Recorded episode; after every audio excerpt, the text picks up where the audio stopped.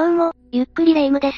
どうも、ゆっくりマリサだぜ。私の家の近所に3歳くらいの女の子がいて、家の前の道路で、遊んでいたりするのを見るんだが、本当に食べてしまいたいくらいに可愛いんだぜ。小さい子って本当可愛いわよね。幼稚園ぐらいの年齢の子って表情が、コロコロ変わったりするから特に母性がくすぐられて愛らしいわ。そうなんだよ。その子の目の前を通ると、ちゃんとお姉さん、こんにちはってちょっと恥ずかしそうにしながら言ってくれるんだ。なんとか興奮を抑えて挨拶してるけど、内心穏やかじゃないぜ。ぜひとも一緒に公園で遊びたいんだぜ。マリサ、女だから許されてるけど男だったらかなりヤバいわよ。そうかもしれないな。女でよかったぜ。でも、さすがに男だとしてもそこまではしないだろ。わからないわよ。実際、小さい声興味のあった男性が、3歳の女の子を殺害した事件があるのよ。それはさすがに怖すぎるんだぜ。それじゃあ今回は、熊本3歳児殺害事件を紹介するわ。それでは、ゆっくりしていってね。まずは事件概要について説明するわね。事件は2011年3月3日に、熊本県熊本市北区のスーパーで起きたわ。当時3歳の A ちゃんがトイレに向かっていたところ、男に多目的トイレに連れ込まれ殺害されたの。この時、男は A ちゃんに強制的にわいせつ行為をしているわ。そして遺体は付近の川の排水溝に遺棄したの。この情報だけでもう辛いんだが、犯人は当時、熊本学園大学社会福祉学部に在学していた20歳の山口義弘よ。殺人と死体遺棄容疑で逮捕されているわ。犯人の年齢が思ったよりかなり若くて驚いてるんだぜ。しかも大学生だったのか。山口はやっぱり小さい声の関心が強かったのかええ、そうみたいね。裁判でも小児性愛だと診断されていることが公表されているの。小児性愛自体を悪いとは思わないが、それを理由に、殺害したりわいせつしたり犯罪を起こすのは許されないんだぜ。当たり前よ。親が愛情を持って大切に育ててきた子供を、身勝手な理由で殺されるなんて許されるわけないわ。どうしてこんなことをしたんだろうな。山口はどんな人間だったんだ？じゃあ次は山口の生い立ちについて説明していくわね。山口義弘の家族は、父が建設会社勤務で母はコンビニパートとして働いていて、2歳年下の弟も合わせて4人家族よ。近所の住民によると、お盆や正月になると家族旅行をしたり仲の良い家族で、お母さんも明るくて面倒見のいい人だと言っているわ。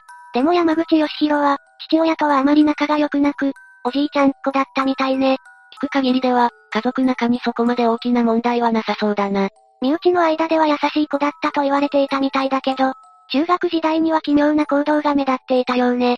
ちょっかいを出されると突然大声を出して切れたり、授業中に一人で何かブツブツ言っていたみたい。何人もの女の子を好きになって一度に全員に告白したりもしていたらしいわ。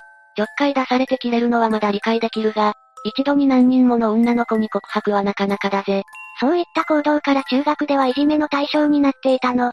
そして中学の知人は、中学1、2年生くらいの時に2階の部屋からカーテンを少し開けて、幼稚園くらいの小さい女の子が道を通るのをじーっと、見ていることがよくあったんです。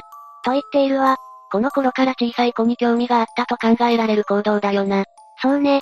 他にも近所の人は夜中になると規制を上げたり、床や壁を、どんどんと蹴ったり叩いたりするすごい音が聞こえてきました。ご両親に怒鳴っているのか言ってるじゃないか、とかいう大声も聞こえてきて、本当に怖かったですと言っているわ。それは少し異常だと思うぜ。両親はおかしいと思わなかったのか？わからないわ。でも何かしらの対処はしていなかったかもしれないわね。そうなのか。でも、高校時代は明るく素直な性格で、高校生の一員として、樺島育夫熊本県知事とテレビで討論をしたこともあったの。高校デビューってやつか？高校時代は普通そうだよな。成績も優秀だったようで、推薦で、熊本大学社会福祉学部福祉環境学科に入学しているわ。水俣病の講座に積極的に参加したり、障害のある学生の手伝いをしたいと、学内のボランティア制度にも申し込んだりと意欲のある様子だったけど、徐々に孤立し、1年の秋から不登校になったみたい。雲行きが怪しくなってきたな。そしてその頃、近所のビデオショップに通い、ローティーンのイメージ DVD コーナーに入り浸り、未成年の少女や小中学生がカバーに載っているものをよく見ていたみたいね。幼い女児のポルノ漫画などが家宅捜索でも見つかっているわ。別にそれ自体は個人の性的思考だから問題ではないと思うし、幼い女児のポルノ漫画を所持イコール犯罪者ではないから批判する気はないけどな。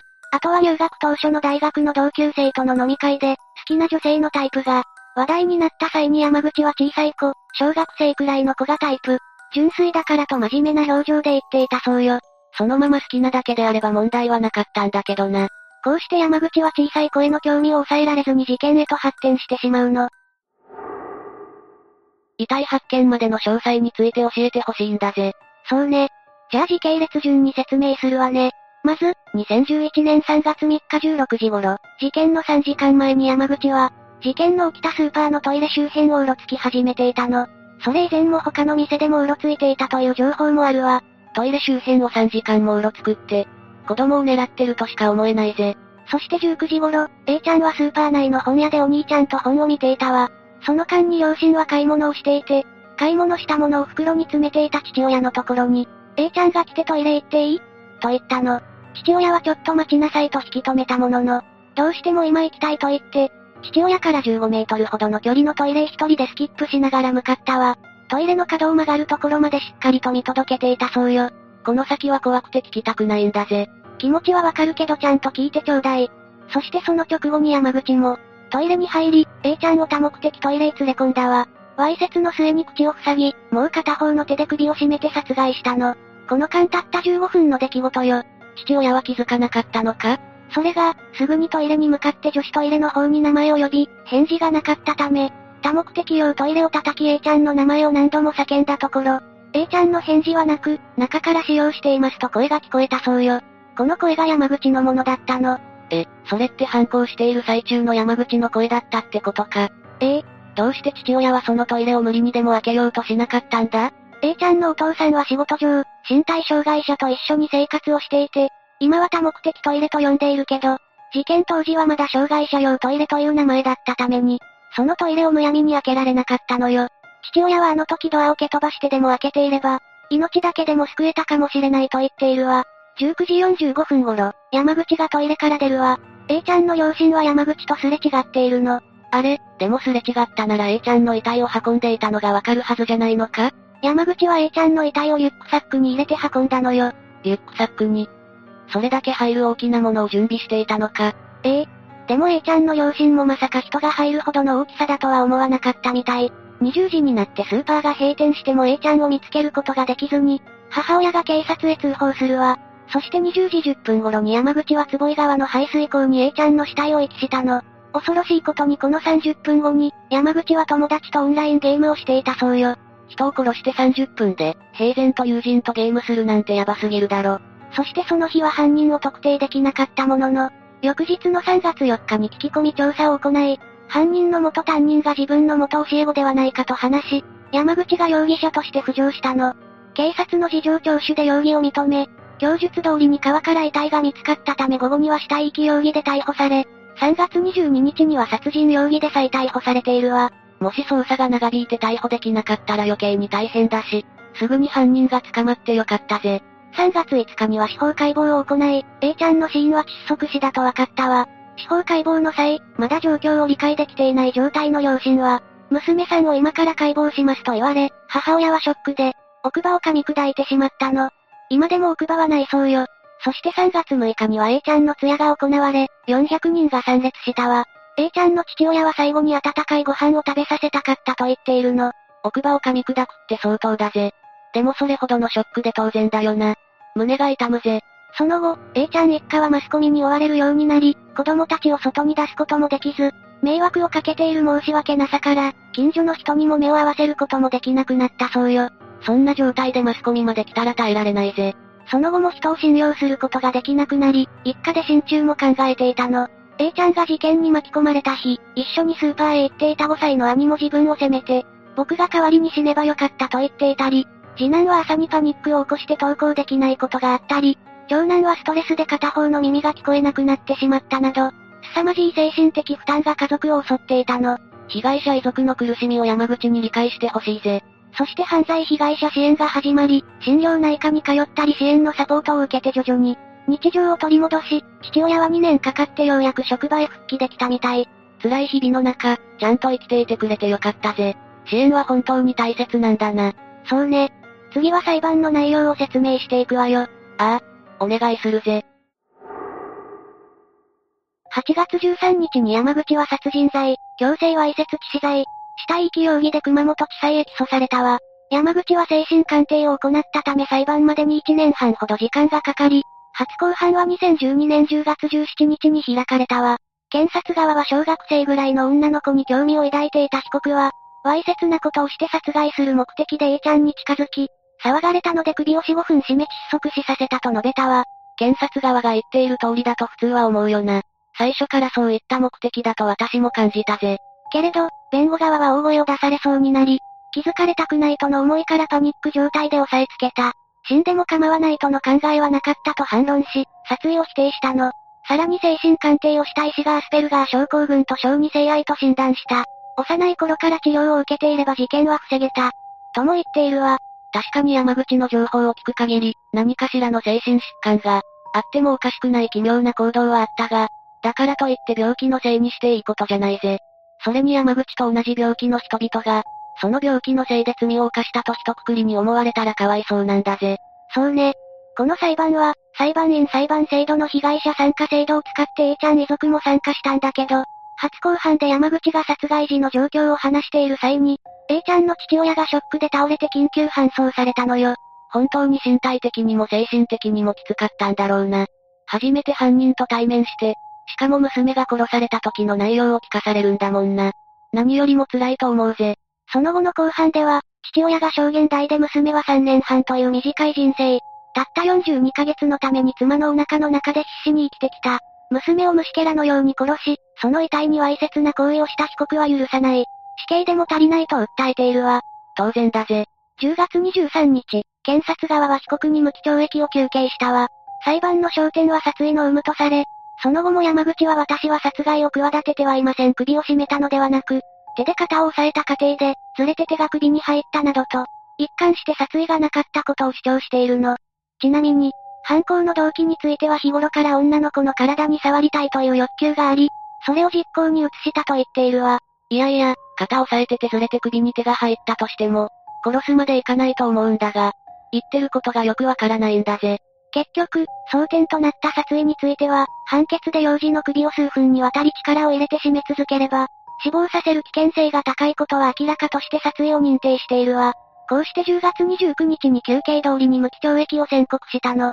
それに対し A ちゃんの父親は死のうと思ったことも何回もありましたが、家族で乗り越え裁判に臨んできました。被告をこの世に残す形となりましたが、みんなで頑張った結果がこういう形だったので、娘に頑張ったよと声をかけたいと言っているわ。原型なしで休憩通りなのは良かったな。遺族からすれば、それで納得できるほどじゃないだろうけどな。裁判員裁判で裁判員だった人たちは、裁判で流れる A ちゃんの映像などを見て、かなりショックを受けたみたいで、精神科に通ったり、体調を崩す人もいたみたいね。それだけ衝撃的な内容だったということだよな。そして11月9日に、山口は判決を不服として福岡高裁へ控訴し、2013年3月1日に初公判が行われたものの、3月13日には一審を支持して控訴を棄却しているわ。さらに上告をするも、6月26日に棄却され、無期懲役が確定したの。無期懲役が確定してよかったんだぜ。自分のしたことの重大さに気づいて反省してほしいぜ。それが、山口は刑が確定した後、獄中から A ちゃんの、遺族に宛てた手紙を、合計7通も送っていたのよ。ちゃんと反省したってことだよな。これで少しは A ちゃんの遺族も救われるといいが。それが、山口から来た手紙の内容に、反省や謝罪の言葉はなかったそうよ。A ちゃんの父親は、弁護士にその手紙を7年間預け、娘を殺した奴がどんな奴か、それも自分が元気なうちに、わからないといけないと読む決心をしてついに封を開けると、便箋2枚半にわたり文章が綴られていたらしいわ。そこには裁判で明らかにされなかったことや、事件の日の鮮明な描写内容が書かれていたの。おいおいおい、そんな追い打ちをかけるようなことするなんて、信じられないぜ。何を思ってそんなこと平気でできるんだろうな。本当よね。手紙を初めて読んだ父親はおえつしながら家内には見せられない。家内に見せたら死ぬと思います。と答えているわ。裁判では否定していた明確な殺意も読み取れるような内容や、犯人にしか知り得ない事件の詳細が書いてあったみたい。それでも手紙を読んでよかったと答え、犯人というものをしっかりと見ていこうと決意していたらしいわ。手紙内容については公開されてないのか？その手紙の内容は伏せられていて、どこにも報道されていないわ。そして父親は自分が死んだらこの手紙は、誰にも見せずに焼却するようにと弁護士に依頼しているらしいの。それだけ凄惨な内容だったってことだよな。せっかく前を向いて歩き始めたのに、この手紙でフラッシュバックしてしまう可能性もあるし、誰にも見せないのが一番だぜ。A ちゃんの父親は事件について、被害者遺族の悲しみや、苦しみを伝え、同じような思いをすることがないよう、犯罪のない世の中になることを願い、講演を行っているわ。講演の度に辛いことを思い出すはずなのに、すごいよな。私もその活動、応援するぜ。そうね。すべての被害者遺族が、心安らかに生活できることを願っているわ。今回の話はどうだった？本当に聞いていて胸が痛かったんだぜ。被害に遭った。A ちゃんもその遺族も相当辛かっただろうな。犯人とすれ違っていて、声も、いた場所もわかっていたのに、救えなかったとなると、自分を責めてしまう気持ちもわかるわよね。ああ。だが一番悪いのは当然犯人である山口義弘だ。私たちが想像できないくらいに色々な、思いがあるのはわかるが、遺族には自分を責めずに強く生きてほしいんだぜ。そうね。山口には死ぬまで反省してもらいたいわ。これまで山口から遺族に届いた手紙は、遺族をさらに苦しめるものだったようだからな。せめてもの償いとして、遺族に謝罪の手紙が届く日が来るといいな。というわけで、今回は熊本3歳児殺害事件について紹介したわ。それでは、次回もゆっくりしていってね。